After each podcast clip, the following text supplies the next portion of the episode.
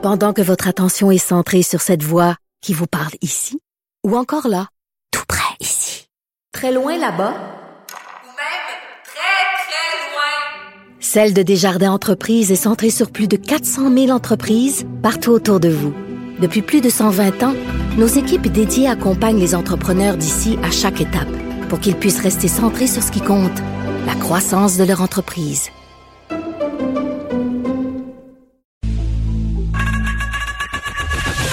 Geneviève Peterson. Une animatrice pas comme les autres. Cube Radio. C'est l'heure d'aller parler à Pierre Nantel. Salut Pierre. Bonjour Geneviève. Toutes mes félicitations pour cette entrevue avec Denis Coderre, qui a presque soutiré euh, Calette Florentée bientôt contre Mme Plante. Hein? C'est intéressant. Presque. J'ai plus d'un tour dans mon sac. Il t'a il t'a envoyé des bons mots, il a bien raison. ouais, mais là, hey, hey, hey, Pierre. Ça, c'est une, douche. ça, c'est une technique que j'utilise avec mes enfants là, quand je veux pas leur donner de l'information. Là, je leur dis qu'ils sont bons dans quelque chose pour qu'ils aient l'impression que je leur donne une tape dans le dos. Donc, euh, quand même. Oui, oui, non, je comprends. Mais, mais t'as quand même dit, on va se reparler en tout cas. Il a, il quand même évoqué ça. Moi, en tout cas, je, je, je m'excite, je m'excite.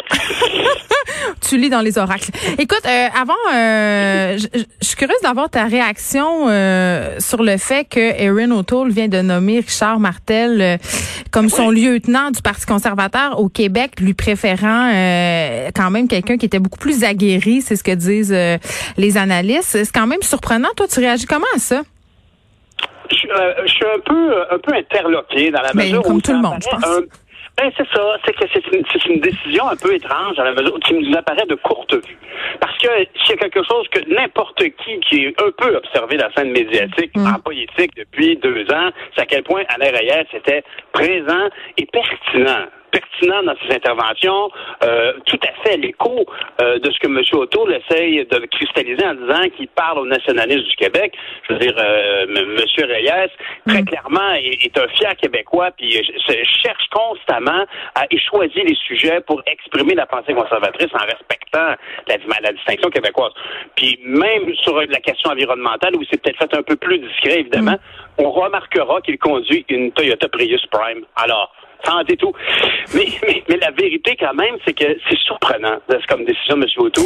Martin, c'est pas un mauvais diable, là. C'est pas un mauvais diable, mais c'est un, c'est un, c'est vraiment, c'est une espèce de, de Wayne Gretzky local, hein. Il, les Ben c'est ça, beaucoup, attends, hein, moi, c'est là où je trouve que peut-être qu'on a pris peut-être une bonne décision parce que Richard Martel, c'est un gars de hockey, premièrement, puis on vient du même coin, donc je le connais un peu, là, je dois avouer euh, tout de suite euh, qu'on s'est rencontrés à quelques reprises. Quelqu'un d'excessivement impliqué dans sa communauté, quelqu'un de très charismatique aussi, et je pense que peut-être euh, le Parti conservateur a besoin de ça au Québec, de quelqu'un qui est capable de rassembler, euh, d'être fédérateur, entre guillemets. Mais c'est ce qu'il est, Ben, si, si- oui, ben remarque, moi je dois dire que je l'ai côtoyé euh, après la partielle où il a été élu. euh, et euh, et je je sais pas. C'est un gars qui est très à ses affaires. C'est pas quelqu'un d'affable, en tout cas à mes Non, non. yeux. Et, C'est un euh, doer. un gars qui travaille. Oui, c'est ça, c'est un doigt. Puis à ce niveau-là, euh, on peut questionner euh, la- le niveau stratégique. que Toi, peut-être, tu y vois un, un avantage, peut-être pas. Mais ce qui est certain, en tout cas, c'est que c'est un peu ingrat parce que la vérité, c'est que si ça n'avait pas été d'Alain Reyes, Ouais. jamais le Parti conservateur aurait eu le réseau qu'il a actuellement au Québec, qu'il a perdu en bout de ligne. Ils n'ont quand même pas eu autant de victoires qu'espéré la dernière campagne électorale parce qu'un douche a dit des niaiseries. Mais ceci dit, la, la, la, la brochette de candidats que. Alain Reyes avait rassemblée, toutes issues beaucoup du côté du milieu municipal, c'était assez gagnant. Puis c'est normal, M. Reyes lui-même et, et- et- arrive du municipal. Je pense qu'il était maire de Victoriaville, si je ne me trompe pas. Alors, euh, c'est- autant ça peut être un choix questionnable au niveau stratégique de M. O'Toole, autant, en tout cas, c'est certainement, comme le disait Caroline Saint-Hilaire ce matin, c'est un peu ingrat, la politique, parce que M. Reyes, vraiment... Il se mange, il se mange une petite tape sur le nez. On va être honnête, là. Ça doit pas être agréable ouais. en ce moment pour son ego. Ouais. OK, un petit mot euh, sur ta chronique de ce matin, euh, Pierre, sur Ah euh, les actions plutôt, le, les- le pas d'action euh, du fédéral euh, concernant la crise médiatique, mais aussi la crise climatique. Ben oui, puis je veux dire, regarde, on parle de deux sujets qui ont l'air opposés, mais pourtant Ben ils non. sont reliés. Reliés par mon travail à moi, bien évidemment, mais reliés surtout par le non-travail qu'on peut voir à Ottawa. M. Guilbeault peut pas porter le poids de ces cinq années d'inaction, mais on peut dire en tout cas que, bon, on peut, tu sais, it on the COVID, mais quand même, il n'y a pas juste la COVID dans la vie. Et malheureusement pour lui, ben, pendant, malheureusement pour tout le monde, en fait, pendant la COVID, il y a eu une expansion des abonnements à tous les services de streaming. On peut espérer que Club Illico a eu sa part d'augmentation. Mais ce qui est certain, en tout cas, c'est qu'on a, on connaît l'avancée de Netflix dans ce contexte-là. Et, c'est autant de, visibilité, de, de, de paires de yeux qui regardent un écran autre que la télévision, dans lequel on perd le contenu québécois parce que on n'est pas présent sur ces plateformes-là pour plusieurs raisons.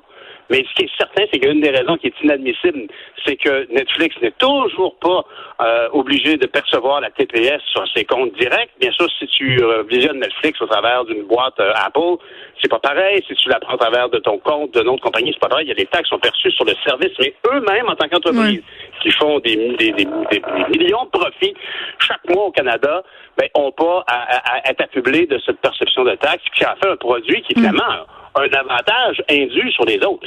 Mais oui. Ce qui est épouvantable, Geneviève, oui. ce qui est épouvantable, Geneviève, c'est que j'ai, euh, ce matin, on a fait une entrevue avec euh, Mme Rioux euh, du LATIS. Je te donne pas, c'est un acronyme parce que, à, quoi il faut que je te dise, c'est trop drôle. Elle, c'est donc le LATIS, elle, est, elle en est directrice, le laboratoire de recherche sur les transformations des industries culturelles à l'ère du commerce électronique. c'est toute une carte d'affaires, mais ça dit tout. La vérité, c'est ça, c'est que notre culture, au Québec, on est très investi dans le cinéma, dans la télévision, dans la musique, et dans le livre. Et, à cet effet, on est, on est, on a beaucoup à perdre dans cette migration au niveau du commerce électronique. Et la vérité, ben, c'est que lorsque Madame, Madame Rio nous évoquait ces chiffres, c'est quand même éloquent, des chiffres de 2016. Mm. Ça semble lointain, mais qu'est-ce que tu veux, on n'invente pas des statistiques et des chiffres. C'est dur, d'ailleurs, d'avoir des chiffres de ces plateformes internationales. Alors, elle évoquait que sur 500 albums québécois de musique, en gros, dans les plateformes, c'est pas mal. nos, nos, artistes québécois sont présents, mais ils ne sont pas mis de l'avant, mais ils sont présents. Oui, à cause des algorithmes. Ouais. Exactement. Puis honnêtement, je veux pas qu'on prêche pour notre paroisse, mais factuellement, ben, Cube Musique est une belle alternative parce qu'effectivement, on a à peu près le même service, les autres plateformes musicales comme iTunes, Spotify et tout ça, mais évidemment, le contenu québécois est tout là et en plus est mis de l'avant. Mais là où ça fait mal, ouais. Ah, excuse-moi, vas-y. non, ben, c'est parce que ce sujet-là, évidemment, me passionne et ça vient me chercher personnellement parce que je, je suis une actrice du milieu culturel québécois et complètement. Tu sais, on parle beaucoup euh, ces temps-ci euh, de la langue française, du débat anglo versus franco. Euh, mais moi, ce qui me fait le plus peur et ce que je trouve qui nous menace le plus comme culturellement en ce moment au Québec, c'était c'est cette hégémonie qu'exercent ces conglomérats-là, c'est-à-dire les Netflix de ce monde sur notre culture, parce que on consomme tous et toutes les mêmes contenus, et pas juste au Québec, là, à l'échelle de la planète, on est en train en ce moment d'écouter la même affaire, de regarder la même affaire, et on s'avance vers une culture globale. On perd nos identités tranquillement, ce qui fait de nous justement, euh, ce qui fait qu'on est québécois, québécoises, et on s'en va vers une espèce de, de, truc édulcoré. Tout le monde va être pareil, et ça, ça, moi, je trouve ça tragique. Tu sais qu'en plus, mais as raison, c'est tragique, et tu sais que le Québec a toujours été un joueur important hmm. dans ce qu'on appelle la préservation de la diversité culturelle. On est un marché. Premièrement, deux choses là-dessus. La première affaire, c'est qu'au Québec, là, on a le record mondial d'intérêt pour nos propres productions. C'est dans le monde, les gens qui s'intéressent le plus à leur propre production culturelle, c'est les Québécois. Et étrangement, on cohabite au Canada avec des gens qui ont le record, puis je te jure, j'arrange pas les chiffres, c'est vrai, des records inverses. Les Canadiens sont ceux qui s'intéressent le moins à leur propre production locale. Oui, check les trucs des États-Unis. Ben, c'est ça. Fait que quand tu es ministre du patrimoine, là, théoriquement, là, faut que tu fasses quoi, faut, faut que tu fasses arriver ces deux réalités-là ensemble. Alors, mm. bien évidemment, ça fait belle lurette qu'on dit qu'on devrait avoir des réglementations autour du système qui viendraient directement du Québec pour gérer les joueurs. Mais quand on arrive avec des joueurs comme Netflix, c'est là que ça devient plus compliqué parce que ces grands joueurs mondiaux-là, factuellement, comme tu le dis, poussent le même contenu partout. La carotte d'El Papel, c'est très bon, on est d'accord, mais là, tout le monde écoutait ça, puis tout le monde veut s'acheter un petit masque de, de, de, de, de, Dali.